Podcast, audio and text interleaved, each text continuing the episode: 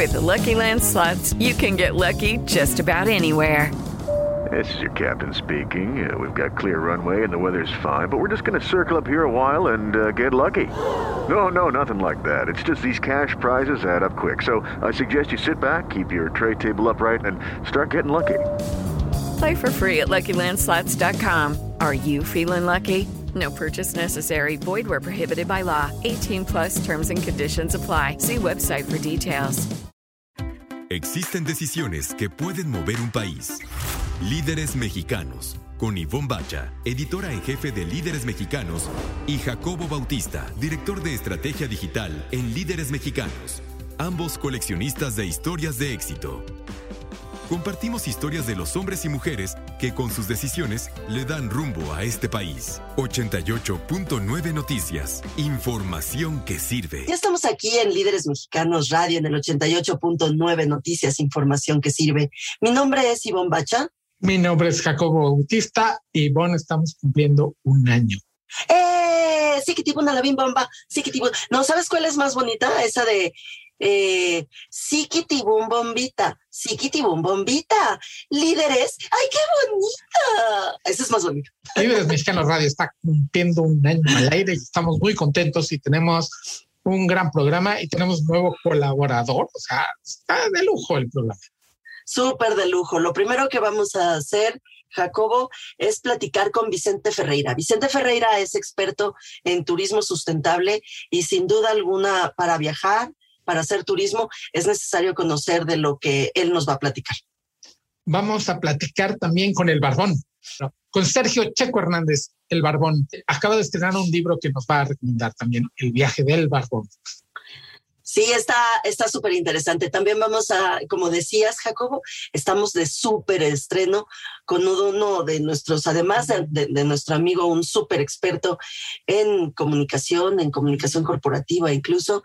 Eh, él se llama Carlos Herrero y nos va a platicar sobre, justamente sobre la pandemia y los retos que nos deja este confinamiento. Yo les voy a platicar de un viaje que hice invitado por un hotel a la ciudad de Tijuana y voy a tratar de explicarles por qué me enamoré de Tijuana, por qué me gusta tanto el destino y es pues por las experiencias que tuve ahí, en especial una cena. Al final, ya saben, nuestro último bloque que es delicioso porque se trata de recomendarles algo que ver, algo que leer, algo que beber, en fin, algo que les haga pasar un momento agradable y que además nos recuerden mientras están en ese momento agradable, si es posible, ¿no? ¿Qué te parece, Jacobo, si le damos pa'lante y comenzamos este programa? Líderes mexicanos un espacio para compartir y coleccionar historias de éxito. 88.9 Noticias, información que sirve. Y bueno, querido Jacobo Bautista, ya tenemos aquí sentadito en nuestra sala de Zoom a, alguien que me da muchísimo gusto porque tenía, o sea, como que lo, yo lo oía por teléfono y así nos hemos ido comunicando por teléfono y por WhatsApp y demás y no había tenido la oportunidad de verlo, aunque sea por Zoom, ya lo tengo ahí enfrente él es eh, Sergio Checo Hernández. La verdad es que es el barbón. Así que me da muchísimo gusto tener aquí en nuestra sala al barbón. Muchas gracias, barbón, por estar con nosotros. No, gracias, Ivonne Jacobo. Muchas gracias a los dos. Es un placer estar aquí en este gran, gran, gran espacio. Y sí, pues Ivonne y yo nos conocimos desde hace ya un rato, ¿no? Este, todo fue por WhatsApp, siempre como, como sucede ahora. Y la realidad es que se estuvo gestando este espacio en el cual me da mucho gusto estar. Sí, porque también se estaba gestando de lo que vamos a platicar ahorita al inicio. Empecemos por lo más bueno de todo, que es tu libro, eh, Barbón. Eh, se llama El viaje del Barbón, justamente. Así que se estaba gestando y hasta que no lo tuve yo en la mano, así como lo tengo ahorita, le dije, pues en, ese instante platicamos sobre el libro y eso es lo que vamos a hacer hoy. ¿Cómo, cómo estuvo? ¿Cómo, cuéntanos eh, la historia de este viaje del Barbón. Pues Mira, tengo que, tengo que reconocer, más bien voy a arrancar contándoles de mí. Tengo 47 años, nací en Celaya, Guanajuato, y formo parte de esta generación llamada la generación X. Super chavo, super chavo. Sí, muy chavito, soy somos chavos todos todavía. Pues nos dieron un guion de vida y en especial a los hombres nos dieron un guion de vida, ¿no? O sea, nos dieron un guion de vida que decía, pues los hombres no lloran, este, ¿no? El éxito escolar es el éxito profesional, este, te tienes que casar antes de los 30, eh, tú siempre tienes que ser heroico, protector, proveedor, muchas de esas cosas que también aplican para mis barbonas, para mis, o sea, para las, las chavas de la generación X, pero que en especial este libro hace algunos, hace algunos días una, una comunicadora este, me dijo, tu libro es un libro de hombres. Y yo, no, ¿cómo crees? Pues no es un libro de hombres. Y digo, sí. Me dice, sí, es un libro de hombres que nos encantó a las mujeres. Entonces, el viaje del barbón es eso, es el reflejo del todo a través de mis vivencias, de lo que le, está pasando a esta generación llamada la generación X. Y es en esta búsqueda de para qué estemos buenos, qué nos hace felices y cuál es el propósito de que estemos aquí. Estamos en Líderes Mexicanos Radio a través del 88.9 Noticias, información que sirve, platicando con el Barbón del viaje del Barbón. Editorial Aguilar, por cierto, para que este, cuando lo exclamen y lo pidan, este, lo, lo tengan bien. ¿Cuándo te diste cuenta de todo esto? Porque si es un cambio de chip brutal. El darte cuenta que lo que estás viviendo es un script y a mí se me hace como esta serie de Loki cuando te dicen, pues ya está el guion hecho y y es de aquí al final. Y el, y el decidirlo, el dar, sobre todo el darte cuenta, ha de ser un trancazo enorme, ¿no? Sí, carnal, la verdad es que yo te voy a decir una cosa, yo entendí hace algunos años que siempre fui un problema para mi familia, pero lo digo en el buen sentido de la palabra, porque a este barbón siempre le costó trabajo encajar en este modelo de, eh, les decía, el éxito escolar es el éxito profesional, o sea, y entonces yo siempre, a mí nunca me gustó la escuela, no era malo, pero no, no me gustó la escuela. Yo siempre buscaba el concurso de dibujo, de pintura, el, fui el capitán del equipo de fútbol, o sea, siempre estaba en esos lugares tratando de encontrar mi espacio, ¿no? Me tuve que, que, que esperar 42 años para reconocer eso primero, que es cuáles fueron mis dones. Y cuando me reconocí creador, el, la vida me dio el don de la palabra y el don de gente, ahí fue donde se abre un universo de posibilidades muy grande. Esto pasó en febrero del 2017, cuando dije que no a una oportunidad laboral por la cual estuve trabajando 18 años. O sea, que era llegar a lo más alto de, la carrera, de mi carrera a los 42 años. Y la realidad, si te soy honesto, todavía sigo sin saber por qué dije que no. Hubo un factor que me agarró fuerte a esto que fueron mis hijas. Y de ahí y de ahí arrancó este viaje. Y de ahí entendí que inspirar era mi responsabilidad, esperar era mi propósito, a que mucha más gente arranque su, su, camino. ¿no? Sí, y qué, qué importante, te, te, oigo y como yo pertenezco también a, a, esa generación, me acordé, de, me acordé de varias cosas. Me acordé eso de que te dijo la comunicadora, me llama también mucho la atención y me acordé muchísimo porque también pertenece a esta generación. El prólogo te lo escribió Héctor Suárez Gómez. Y Héctor Suárez, el pelón, o sea, el pelón le escribió el prólogo al barbón. Este, Héctor Suárez, lo conociste porque fuiste a, su curso. Platícame esa experiencia porque me llama mucho la atención si efectivamente pararse frente al público eh, como un estandopero o como un conferencista que eres tú no es fácil. Así que platícame esa experiencia. Fíjate que yo llegué porque el universo me puso con Héctor, ¿no? esa es la realidad. Y más allá del Héctor celebridad, hay un Héctor guía en muchas de las cosas que te lleva a través de esas ocho semanas en ese curso de stand-up. Yo el día uno le dije, yo no quiero ser stand-upero. Eh, yo vengo acá a seguir construyendo mis capacidades para poder conectar con la gente y comunicarme. Y Héctor me dijo, estás en el lugar correcto, aquí es. Fueron ocho semanas de aprendizaje, de abrir. Y una de las cosas, de, el, el, principal aprendizaje que me llevé de eso es que tú no puedes conectar con la gente si no conectas contigo mismo. Eso es lo más importante. Entonces, el viaje del barbón es eso, es este proceso de desnudar completamente la vida de un cuarentón, ¿no? Y, y desde ahí, este, abrirte cosas como eh, los hombres, ya no estamos dispuestos a seguir en este de que las mujeres sigan con este monopolio de las emociones. Nosotros hoy tenemos la responsabilidad de ir y entrar a esto, ¿no? Eh, muchas de esas cosas, o sea, lo que te decía, hablo del empoderamiento masculino en el libro también. Y esto ha sonado como una afrenta al empoderamiento femenino, no es así. Cada uno de los géneros estamos corriendo nuestra propia carrera y la realidad es que mientras más hombres sanos, libres tengamos, vamos a tener sociedades mucho más, este, digamos, mucho más... Eh, equitativas, completas. o sea, la verdad, equitativas. Equitativas, exactamente. Sí, de, hecho, fíjate, a mí me, me gusta tu discurso, me gusta tu rollo porque lo, lo, sabe muy bien Jacobo. Ahí es donde me parece que las mujeres debemos de librar la batalla, no enojadas, no porque todos los movimientos feministas me parece que hasta el momento por eso no han triunfado lo suficiente porque nacen del enojo. Lo que hay que hacer es justamente que haya hombres que les interese ir a, a recoger a sus hijos a la escuela, ¿no?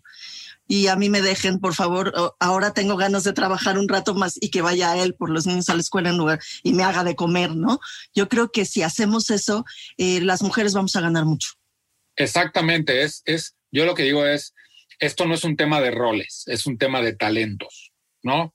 Y entonces, mi querido Barbón, tú que estás del otro lado, si tu señora lo hace mejor que tú en la profesional, eso no te quita y no dejas de ser hombre, ¿no? Ahora, definitivamente tampoco es que vayas a abanderar esto de, pues yo trabajo y aparte tú de tu chamba, pues tienes que cargar con todas las cosas, no. Y a mí, yo cada vez que escucho a una mujer decir, mi marido es muy ayudador, le digo, pobre de ti, porque la, la casa no se trata de ayudar. Acá hay que formar equipos y en los equipos, como sucede en los deportes y en muchos otros, cada uno tiene sus talentos. Y entonces yo puedo ser mucho mejor que tú para criar niños el hecho de ser madre no te asegura absolutamente nada. Eso es un hecho. Ahora, por el otro lado, profesionalmente, tú puedes ser también mejor que yo, ¿no? Entonces, son talentos. Entonces, en este empoderamiento masculino, entramos en esta reflexión de decir, oigan, estamos tarde, pero, pero estamos conscientes, sabemos muchos conscientes. Hay muchos otros inconscientes y también me dijeron, oye, pero es que a ustedes la vida les dio el poder. Y mi respuesta es, es un poder que yo no pedí. O sea, Perdón, yo no pedí ese poder. Y el empoderamiento masculino surge de un retraso en el proceso de evolución, porque el femenino surge de una lesión social, que ustedes tuvieron que levantar la voz y gritar para que las escucháramos, pero nosotros llevamos muchos años sentados viendo cómo ustedes avanzan y nosotros no avanzamos. Entonces, es, es, es un levantar la mano por estos barbones que viven en la inconsciencia total. Ahí está el viaje del barbón, carnal. Arranca tu viaje, arranca eso. Sí, es un trabajo de todos los días que le vas a tener que remar duro, pero te aseguro que paga bien bonito. Ya que mencionabas, este, Checo Hernández, el barbón, sobre el contacto con nuestras emociones, estábamos divorciados totalmente de nuestras emociones. Yo no sé, este, de los que nos escuchan, sus amigos, si saben lo que sienten ustedes por los amigos, así de sencillo, ¿no? Porque está como, como prohibido o estaba como prohibido y no sé quién lo prohibió, pero este contacto sí hay, hay que tomarlo.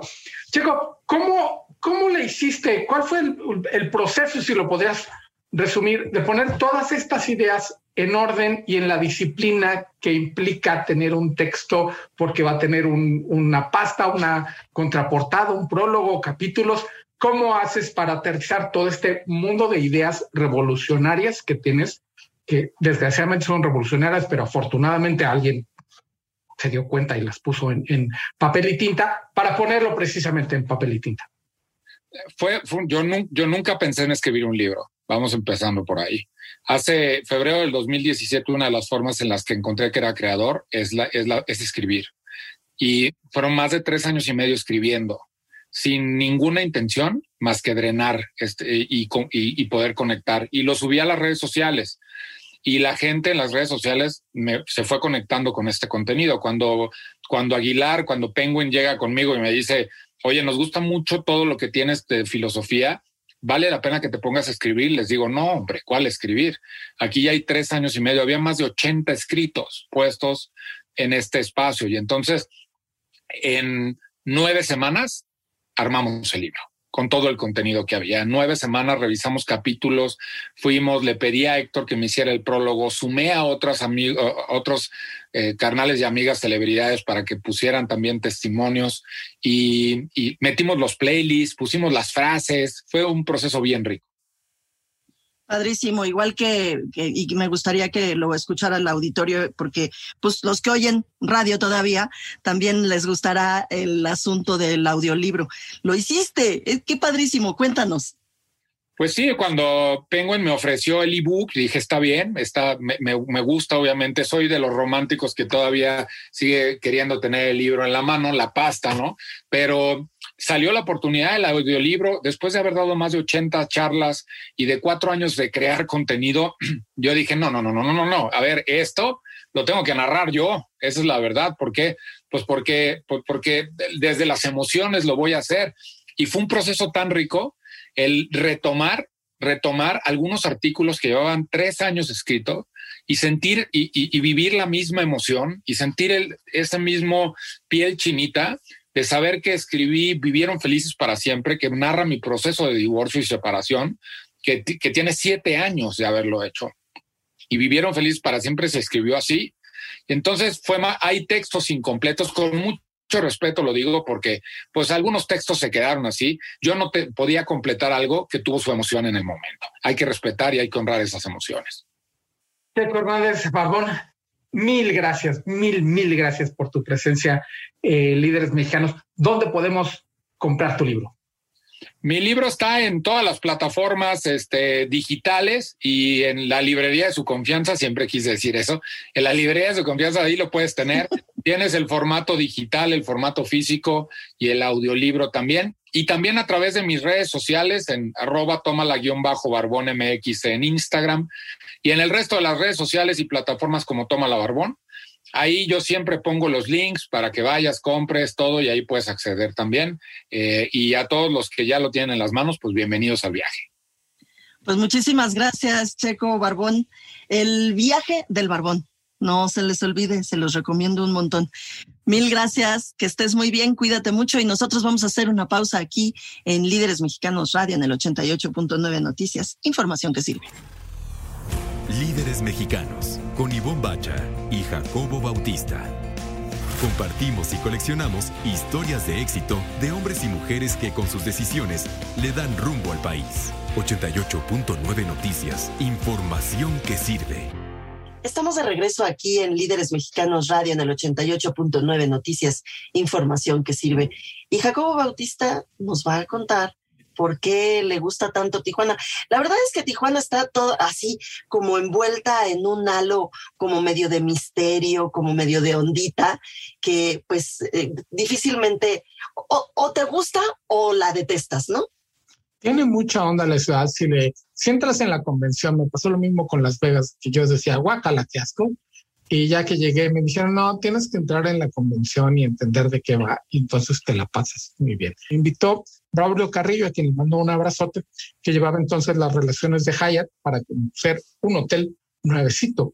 Pero Braulio tuvo bien a contactar a Shadia Webe, que no sé si siga trabajando con, con la ciudad, pues con el turismo de la ciudad.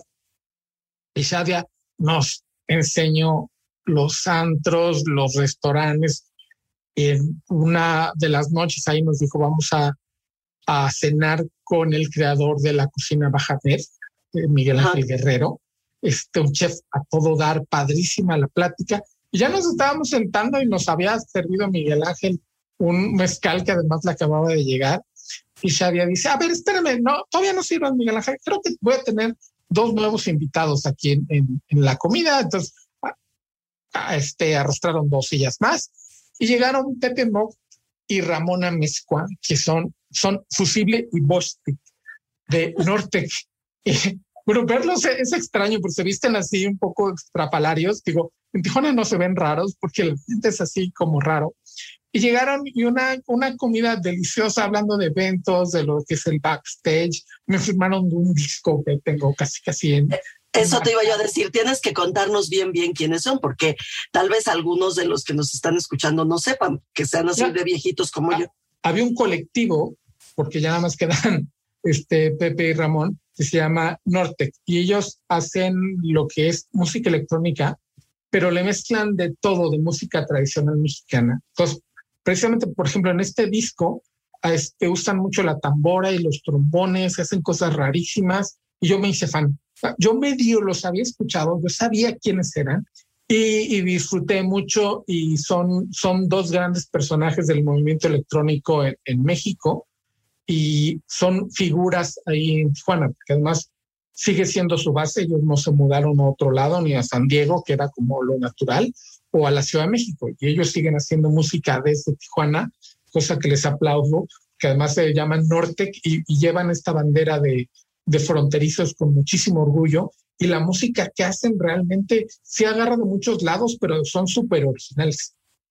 Y siempre es una delicia y una, sobre todo una sorpresa, conocer a estos personajes fuera de contexto, ¿no? Fuera de su rollo, fuera de su contexto, porque te, tiran todos los prejuicios y todo lo que habías pensado que te ibas a encontrar, te lo tiran, te lo destrozan y te encuentras con gente mucho más sensible, mucho más cariñosa, mucho más cercana, mucho más inteligente, ¿no? Siempre pasan sí, esas cosas. porque ellos no llegaron a dar entrevistas con los medios ni nada, ellos llegaron a comer a cenar y a tomar rico, y eso hicimos, y son unos tipos súper cultos, hablamos de comida, ellos casi, casi entrevistaron al chef, y nos las pasamos muy bien. Y sí, sí, son, son sobre todo muy sensibles.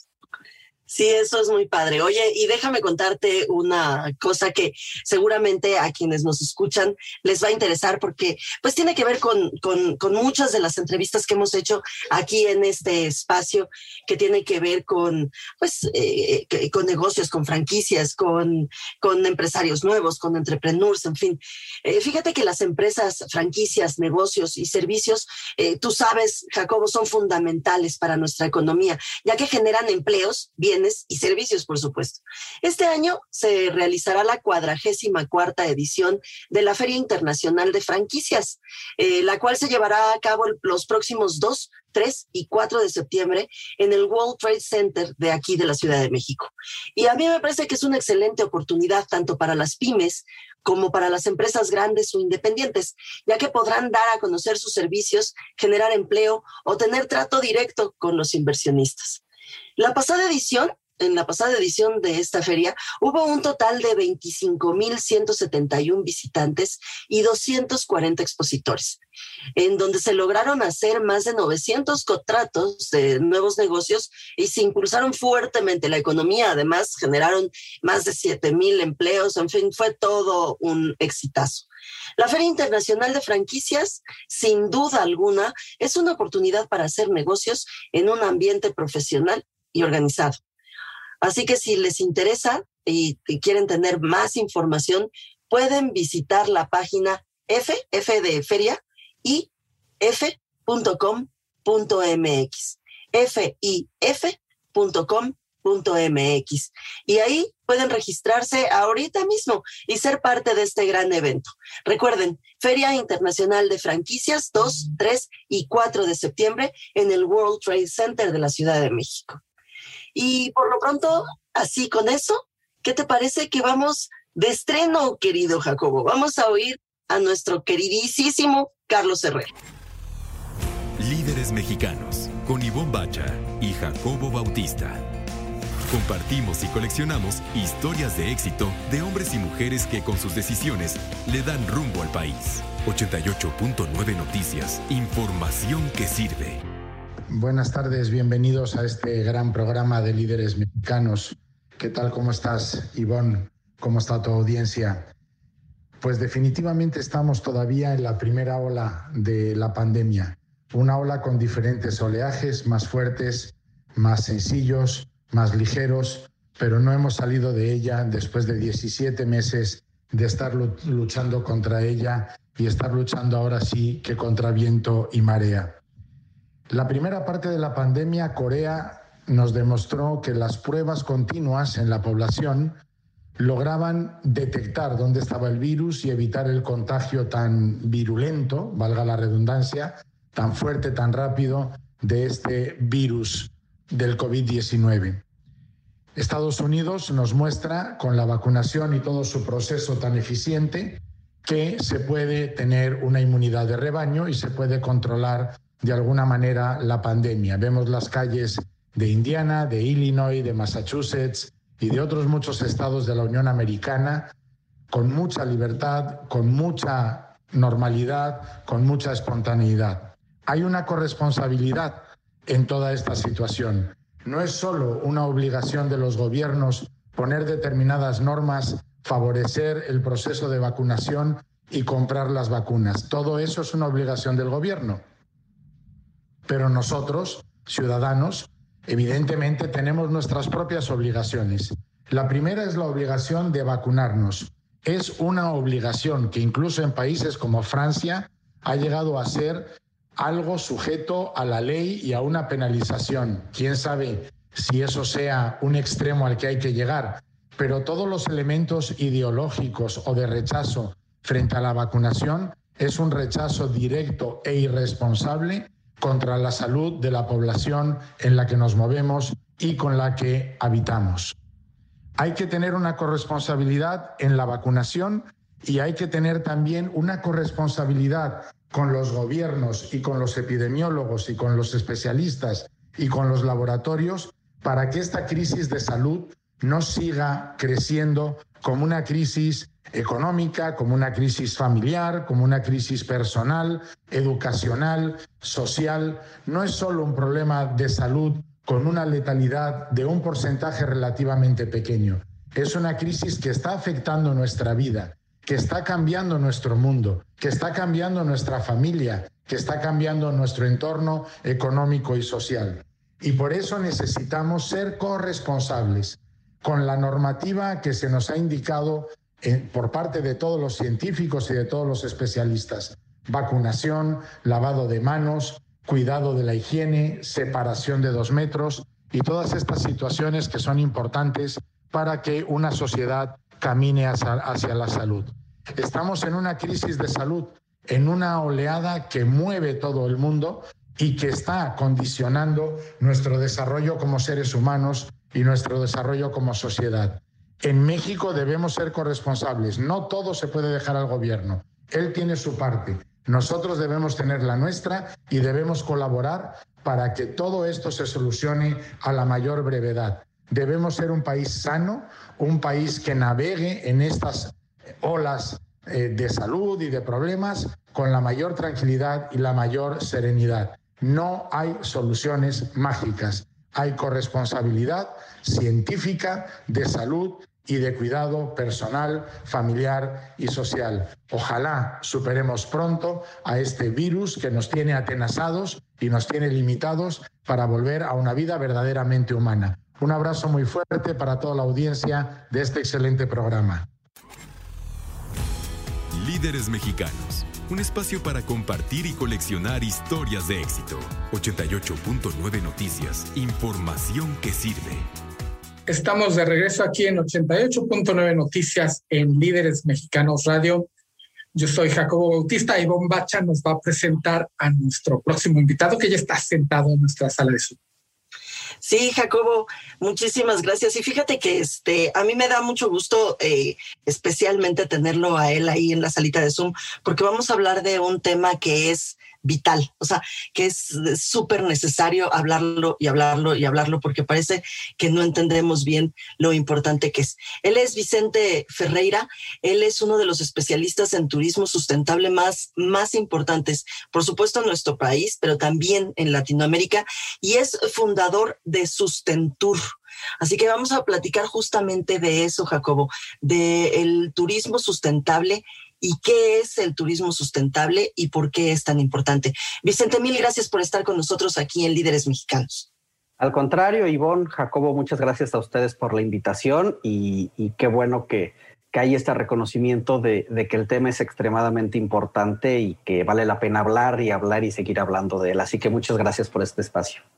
Sí, sí, por supuesto que además eh, resulta súper importante más eh, ahora después del confinamiento de 18 meses que llevamos. Espero que, que, gran parte de la población mundial además eh, se haya dado cuenta de la importancia que tiene el medio ambiente. Así que te agradecemos mucho tu trabajo, mucho tu espacio y por qué no comenzamos con, con eso, ¿qué es el turismo sustentable? Bueno, pues eh, para, hacerlo muy sencillo y para hacerlo muy fácil para quien nos escucha, es todo este tipo de turismo. No importa si es en un gran hotel, no importa si es en una pequeña comunidad, no importa dónde sea o cómo sea, pero es este turismo que toma en cuenta tres aspectos que son extremadamente importantes. El aspecto natural, el aspecto económico y el aspecto cultural. Entonces, si nosotros empezamos a pensar en el turismo con este enfoque o identificando los impactos tanto positivos como negativos que generamos cuando viajamos en lo económico, social y ambiental y nos dedicamos a mejorar estos impactos eh, positivos y tratar de minimizar los negativos, entonces estaremos haciendo turismo sustentable. Vicente, a mí me llama muchísimo la atención y la verdad me duele un poquito el, ver la, descripción de, lo que hace Sustentur, que asesora al sector turismo, estoy leyendo, para ser económicamente justo, ambientalmente responsable y socialmente incluyente. Yo recuerdo cuando me enseñaron a lavarme los dientes para no desperdiciar agua lo cual quería decir que yo estaba tirando mucha agua y estaba desperdiciando. Esto que yo lo que entiendo es que no es económicamente justo ni ambientalmente responsable ni socialmente incluyente. ¿Qué tan qué tanto podemos todavía avanzar? Entiendo que mucho. ¿Qué tanto es donde estamos ahorita parados la, la industria turística? Bueno, definitivamente es eh, el, turismo y así ha sido reconocido eh, por pues por instituciones, por gobiernos, por empresas, es una actividad económica muy importante para nuestro país. Es una actividad que genera pues 8% del Producto Interno Bruto, que genera muchísimos empleos, que además permite, entre otras cosas, estabilizar la balanza de pagos, que permite también pues generar beneficios a, comunidades pero como toda actividad económica, y esto hay que reconocerlo, pues genera una serie de, de impactos. Por supuesto que, hay algunas cosas muy interesantes, como por ejemplo, siempre hemos pensado o siempre hemos hablado que el turismo es la industria sin chimeneas, ¿no? Pues no, el turismo genera cerca del 8% de las emisiones de CO2. Y lo interesante de estos temas y de estos datos, por ejemplo, una, una persona que se hospeda en un resort grande, eh, que no tiene prácticas ambientales, que ahorita hablaremos un poco de las cosas que sí se están haciendo bien, porque también hay que reconocerlas, pero por ejemplo puede llegar a gastar hasta 600 litros de agua por día, un cuarto hotelero, ¿no? Entonces, los impactos del turismo mal hecho o mal planificado o mal gestionado pueden llegar a ser muy importantes pero también los impactos de un buen turismo, como hay muchos ejemplos en, México y en, Latinoamérica y en el resto del mundo, pueden ser muy importantes. Por ejemplo, eh, el tema de mujeres, ¿no? El turismo es uno de los sectores que más emplea mujeres por supuesto, todavía hay algunos retos interesantes ahí en, temas de equidad salarial, etcétera, etcétera, pero es uno de los sectores que más emplea mujeres, que más emplea jóvenes. Entonces, creo que como sector estamos en un punto importante y en un punto de quiebre donde estamos empezando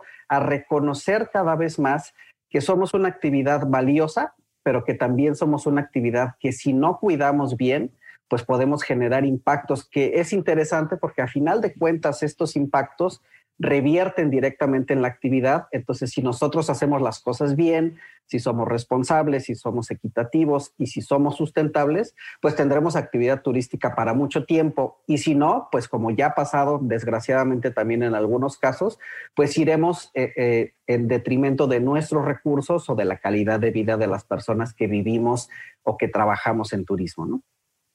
Estamos platicando con Vicente Ferreira, él es fundador de Sustentur y estamos hablando justamente de turismo sustentable. Vicente, nos decías que eh, hay que reconocer que se están haciendo cosas eh, bien y hablabas eh, específicamente sobre equidad de género, pero ¿qué otras cosas se están haciendo bien en materia de turismo sustentable? Bueno, hay, hay muchas, muchos ejemplos interesantes desde diferentes perspectivas. Por ejemplo, en temas de, de gran hotelería, eh, tenemos muchos ejemplos de hoteles que hoy están tomando en consideración los ecosistemas a la hora de construir, que ya no están construyendo, digamos, enfrente de playa, sino que están haciendo estos ejercicios para construir diferente, para valorar los ecosistemas, para hacer arquitectura del paisaje. Tenemos también muchos ejemplos de operadores, por ejemplo, que están midiendo su huella de carbono. Decíamos este tema del, del 8% que genera el sector, pues hay quien lo está midiendo y está utilizando biocombustibles o están haciendo reforestaciones un poco para compensar este impacto. Tenemos buenos ejemplos también de muchas empresas y muchas organizaciones que están haciendo actividades en áreas naturales protegidas o con comunidades rurales con este tema de equidad, comercio justo, compra local.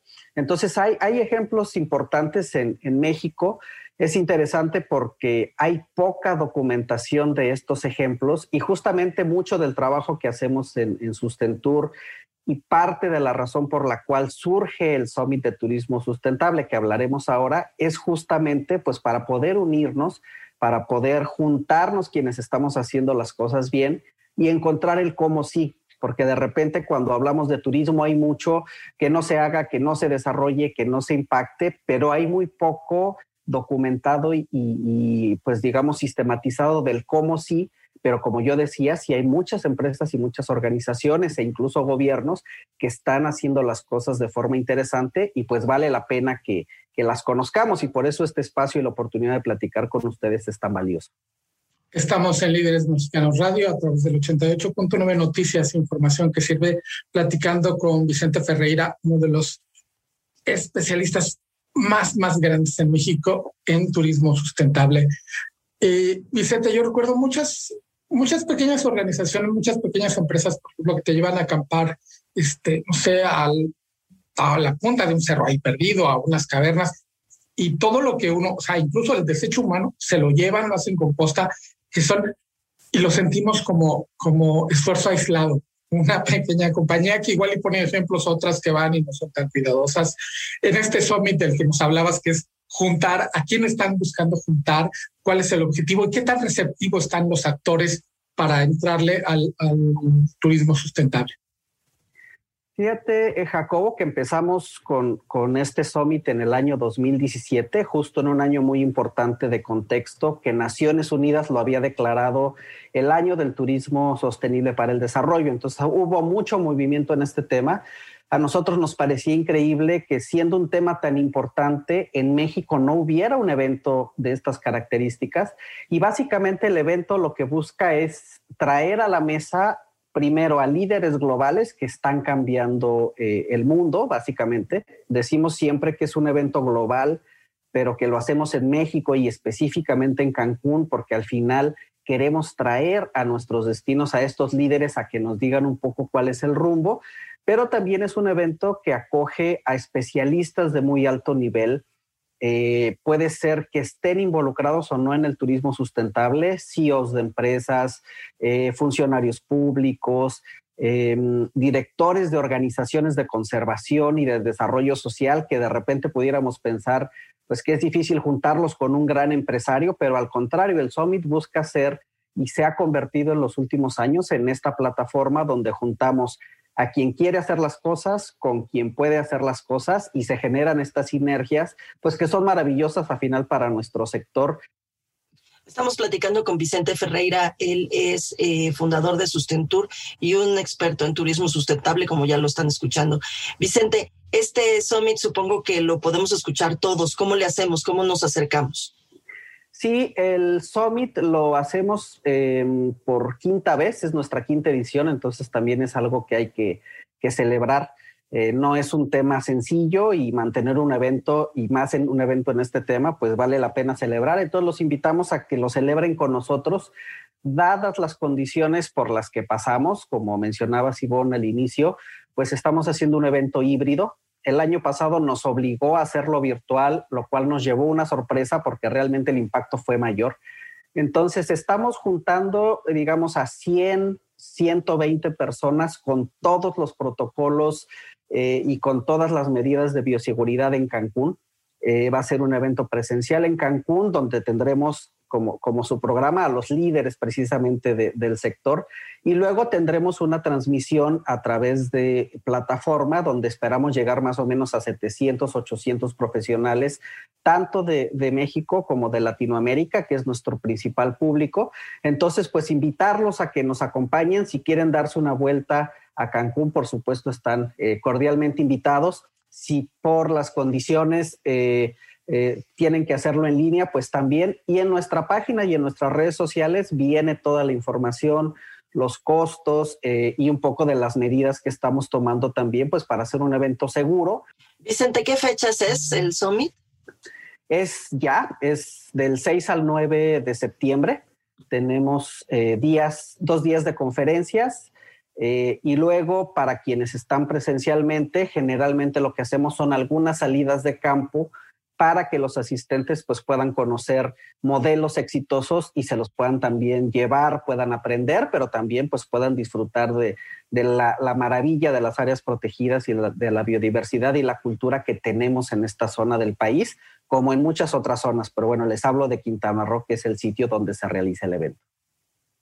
Vicente, ¿nos podrías compartir alguna de las prácticas, sobre todo de estos grandes resorts? Pues yo, yo sí me quedé con la duda de, y además, ¿cómo me doy cuenta? ¿Cómo, ya sabes que tengo dos opciones de, alojamiento y, elegir dónde hago menos daño conmigo. Sí, por supuesto, Jacobo. Creo que eh, darse cuenta es muy fácil porque quien está haciendo cosas lo comunica. Entonces, si nosotros, por ejemplo, entramos a la página del hotel a donde nos queramos hospedar, eh, podemos encontrar eh, dentro de la sección, de alguna de las secciones, una que dice sustentabilidad y ahí nos va a decir qué están haciendo los hoteles o las empresas. ¿Qué prácticas son las más comunes? Por supuesto, eh, sistemas de ahorro de agua, este, todo lo que tiene que ver con reciclaje de aguas residuales, el tema de energías renovables, ¿no? Hay muchos hoteles que han apostado por celdas solares o por sistemas de calentamiento de agua solares. Eh, muchos que están trabajando ahora eh, con, proyectos con las comunidades que están invirtiendo, por ejemplo, en proyectos productivos que además después se genera una cadena virtuosa de valor porque entonces apoyan a la señora que hace las mermeladas y después generan un impacto importante. Hay muchos hoteles, muchas empresas que, por ejemplo, tienen huertos que ya están produciendo sus propios alimentos, lo cual evita pues que compremos fuera y que generemos más huella de carbono, por ejemplo. Y estas son algunas de las prácticas comunes. Luego depende mucho de, de la región, hay prácticas muy innovadoras. Ustedes saben, por ejemplo, que Quintana Roo tiene un problema grave de sargazo y hay iniciativas interesantes. Hay empresas que lo están ya convirtiendo en biodiesel y lo están usando, por ejemplo, para los camiones de sus trabajadores, lo cual pues genera un efecto positivo en dos sentidos. Eh, y bueno, pues depende, depende, hay, hay mucho en, temas de turismo. Eh, este tema que mencionabas, Jacobo, de no dejar rastro de huella cero, ¿no? De ir a acampar y traerse el tema de los residuos es fundamental y sobre todo este tema de residuos, lo que se está haciendo en materia de composta, en materia de reciclaje, en materia incluso de utilizar algunos materiales. Me ha tocado ver en algunos hoteles que ya los uniformes de los colaboradores son uniformes que están hechos de PET, ¿no? De este plástico, este plástico lo trituran y ya los uniformes están hechos de esta fibra. Entonces es interesante este tema de de, cómo el sector puede generar un impacto positivo. Vicente Ferreira, eh, fundador de Sustentur y experto en turismo sustentable, te agradecemos muchísimo estos minutos aquí en Líderes Mexicanos Radio, en el 88.9 Noticias, y te agradecemos también muchísimo el esfuerzo que haces en materia de turismo sustentable y todo lo que podamos aprender en ese summit al que nos estás invitando. Mil gracias nuevamente por estar aquí en Líderes Mexicanos Radio. Al contrario, muchas gracias a ustedes y nos vemos del 6 al 9 de septiembre, ya sea presencial o virtual, y los esperamos en el Sustainable and Social Tourism Summit. Los invitamos a que nos sigan y a que podamos pues, ser parte de esta comunidad vibrante de turismo sustentable en nuestra región. Ahí nos vemos, Vicente. Muchas gracias. Nosotros por lo pronto vamos a hacer una pausa aquí en el 88.9 Noticias. Información que sirve. Líderes Mexicanos. Un espacio para compartir y coleccionar historias de éxito. 88.9 Noticias. Información que sirve. Y ya estamos aquí de vuelta en Líderes Mexicanos Radio en el 88.9 Noticias. En este eh, programa de aniversario es nuestro primer año transmitiendo. Jacobo, muchísimas felicidades a ti. Muchísimas gracias a CIR por la oportunidad, por la confianza, por eh, ser parte, por supuesto, de nuestro equipo y por hacernos sentir como, pues como de la familia. La verdad es que estos eh, es 53 programas este año completito que hemos pasado aquí. La verdad es que la hemos pasado muy bien, muy contentos. Eh, y es, la verdad es que es todo, todo un éxito. Muchas felicidades, Caco. Igualmente, Ivonne, y sí, muchísimas gracias a todos, a todos en, en ASIR, que desde antes que llegáramos nos trataron súper de lujo y nos siguen tratando. Y seguramente nos seguirán tratando muy bien porque estamos, yo, yo me siento en casa. aunque estamos desde las casas, ¿no? Por eso yo creo que te sientes en la casa, porque pues porque sigo aquí. Pero ya iremos, ya iremos a las cabinas de Asir y seguramente nos tratarán muy bien. Perdóname, Jacobo, ¿qué nos vas a recomendar? Ah, les, les iba a decir que es momento de las recomendaciones y ahora traemos dos cosas en, en streaming. Me arranco yo con una en Amazon Prime. En Amazon Prime encontramos, este, mi esposa Nora y yo, una serie italiana que es la, la verdad es la versión de Doctor House en italiano.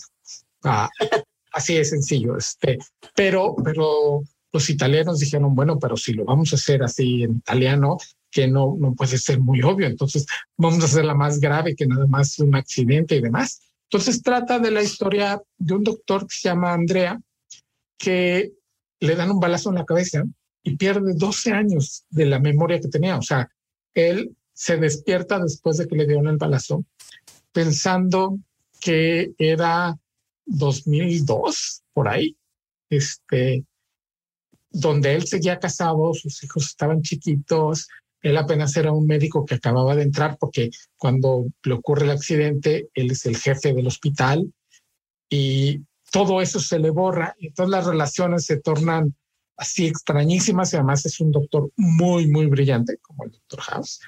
Y, este, y está entretenida la serie. Fíjate que, fíjate que he visto varias veces, no, no dos, no tres, no muchas veces, el anuncio de esta serie que estás recomendando. Y la idea que me daba el anuncio era que, el accidente eh, lo, lo, cambiaba de, de ser un tipo déspota y horrible y tratar mal a las personas a ser una persona muy cercana y muy linda, que de eso se iba a tratar se volvió, en ese lapso de 12 años, se volvió déspota y frío.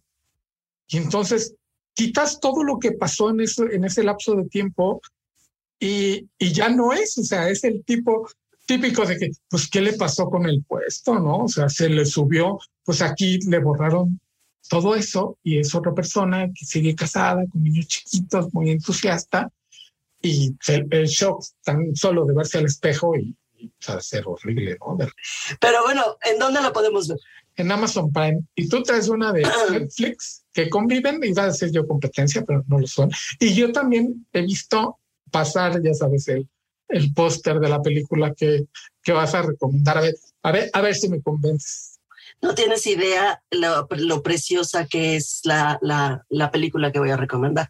Francamente, es, eh, se ha convertido rápidamente en una eh, de mis favoritas, y no es que la favorita actualmente eh, de películas animadas. Y tú sabes que, que desde que nació mi hija, que ya tiene 16 años, te digo que en año y medio no sé qué pasó. Pero me he convertido eh, verdaderamente en una experta en películas animadas, porque durante casi todos estos 16 años lo único que veía eran películas animadas. Y de pronto como que, mm, no sé si les pasa a ustedes, eh, querido auditorio, que nos estancamos y nos quedamos pensando que lo único que existe en animación es Disney y ahora Pixar. Y ahí te quedas. Y fíjate que no, resulta que no. Eh, esta película que les estoy recomendando se llama Vivo. Vivo, así como de vivir, vivo, así. Es una, eh, eh, está producida por Columbia Pictures y por Sony Pictures y es una belleza, es una belleza no solamente en la animación, sino por supuesto en, en el guion, en, en el tratamiento eh, humano. Es una película en la que actúa, no solamente actúa, sino hace toda la música, la hace él, Lin Manuel Miranda. Eh, Lin Manuel Miranda hizo toda la, la música canta, por supuesto, y actúa, él es el, el actor principal, que es un, un, chango, es un changuito y se llama Vivo. Eh, quiero decirte, cosa que no es rara, pero lo que sí es raro es que lo haya, lo haya hecho también Jimena. Yo lloré desde, la, desde que acaba la primera escena. O sea, sí, pero eso, no es, eso no es raro. ¿Tú te acuerdas? Yo sé además, y me acuerdo muy bien, que te gustó muchísimo el inicio de la película Up. Me mató, sí. Bueno, pues así es el, más o menos es el inicio de esta película. Entonces, pues desde que comienza empieza el llanto terrible. Eh, pero es una película muy latina, se ubica a inicio, se ubica en, en, Cuba y además se ubica en Cuba en, antes, antes de la revolución, en, por ahí de los 50 bajos, en el momento en que pues todavía se puede salir fácilmente de la isla, todavía se pueden mover muy bien. Y en ese momento, eh, no quiero spoilearles nada, pero en ese momento se separan, o sea, se van y se, van a, se va a una parte a Miami y justo ahí se atraviesa la revolución y se ve que pues, pues eh, eh, ahí es cuando comienza todo el, el quid y todo el drama de la película que es muy humana. Eh, al final, Jacobo es una historia de amor, que pues todas las películas son historias de amor, decía mi maestro de cine. Al final es una historia de amor, pero no solamente una historia de amor entre un hombre y una mujer, sino es una historia de amor entre, entre la naturaleza y el ser humano, entre, entre naciones. O sea, ya, ya voy a llorar otra vez. es una película hermosísima. La, yo creo que yo auguro, o sea, creo que esta, una de las canciones de Lin Manuel Miranda que se llama otra canción nada más, no, me acuerdo exactamente cómo se llama, será nominada, seguramente estará nominada. Ojalá y veamos que después de tantísimos años gana alguien más que no sea la canción de Disney, pero la competencia está dura, Jacobo, bien dura. Vivo se las recomiendo muchísimo en la plataforma Netflix. El director es Kirk de Mico. La música es de Lin Manuel Miranda. Lin Manuel Miranda actúa. Actúa Gloria Estefan y canta, por supuesto, Gloria Estefan. Así que una, ah, y el, otro que canta y, y, actúa también ahí eh, es un cubano que les va a gustar muchísimo. Y se los dejo de, de sorpresa latino el asunto. Bueno, pues si, es en Cuba, pues, como no podía estar Stefan, ¿no? Es específicamente súper cubano, o sea, sí es latino, pero específicamente es súper cubana toda la historia, porque tiene que ver con Cuba y tiene que ver con Miami, pero es muy linda, véanla, no se la pierdan, eh, no es una película para niños, pero no está peleada, ¿no? O sea, pueden verla los niños, pero no es una película dirigida específicamente para los niños, se las recomiendo muchísimo. Y pues con ese son cubano llegamos al final de esta emisión y del primer, seguramente de muchos años, de Líderes Mexicanos. Eh, felicidades, bye. Nos vemos y nos escuchamos dentro de ocho días. Bye. Esto fue Líderes Mexicanos. Con Ivonne Bacha, editora en jefe de Líderes Mexicanos, y Jacobo Bautista, director de estrategia digital en Líderes Mexicanos. Compartimos historias de los hombres y mujeres que con sus decisiones le dan rumbo a este país. 88.9 Noticias, información que sirve.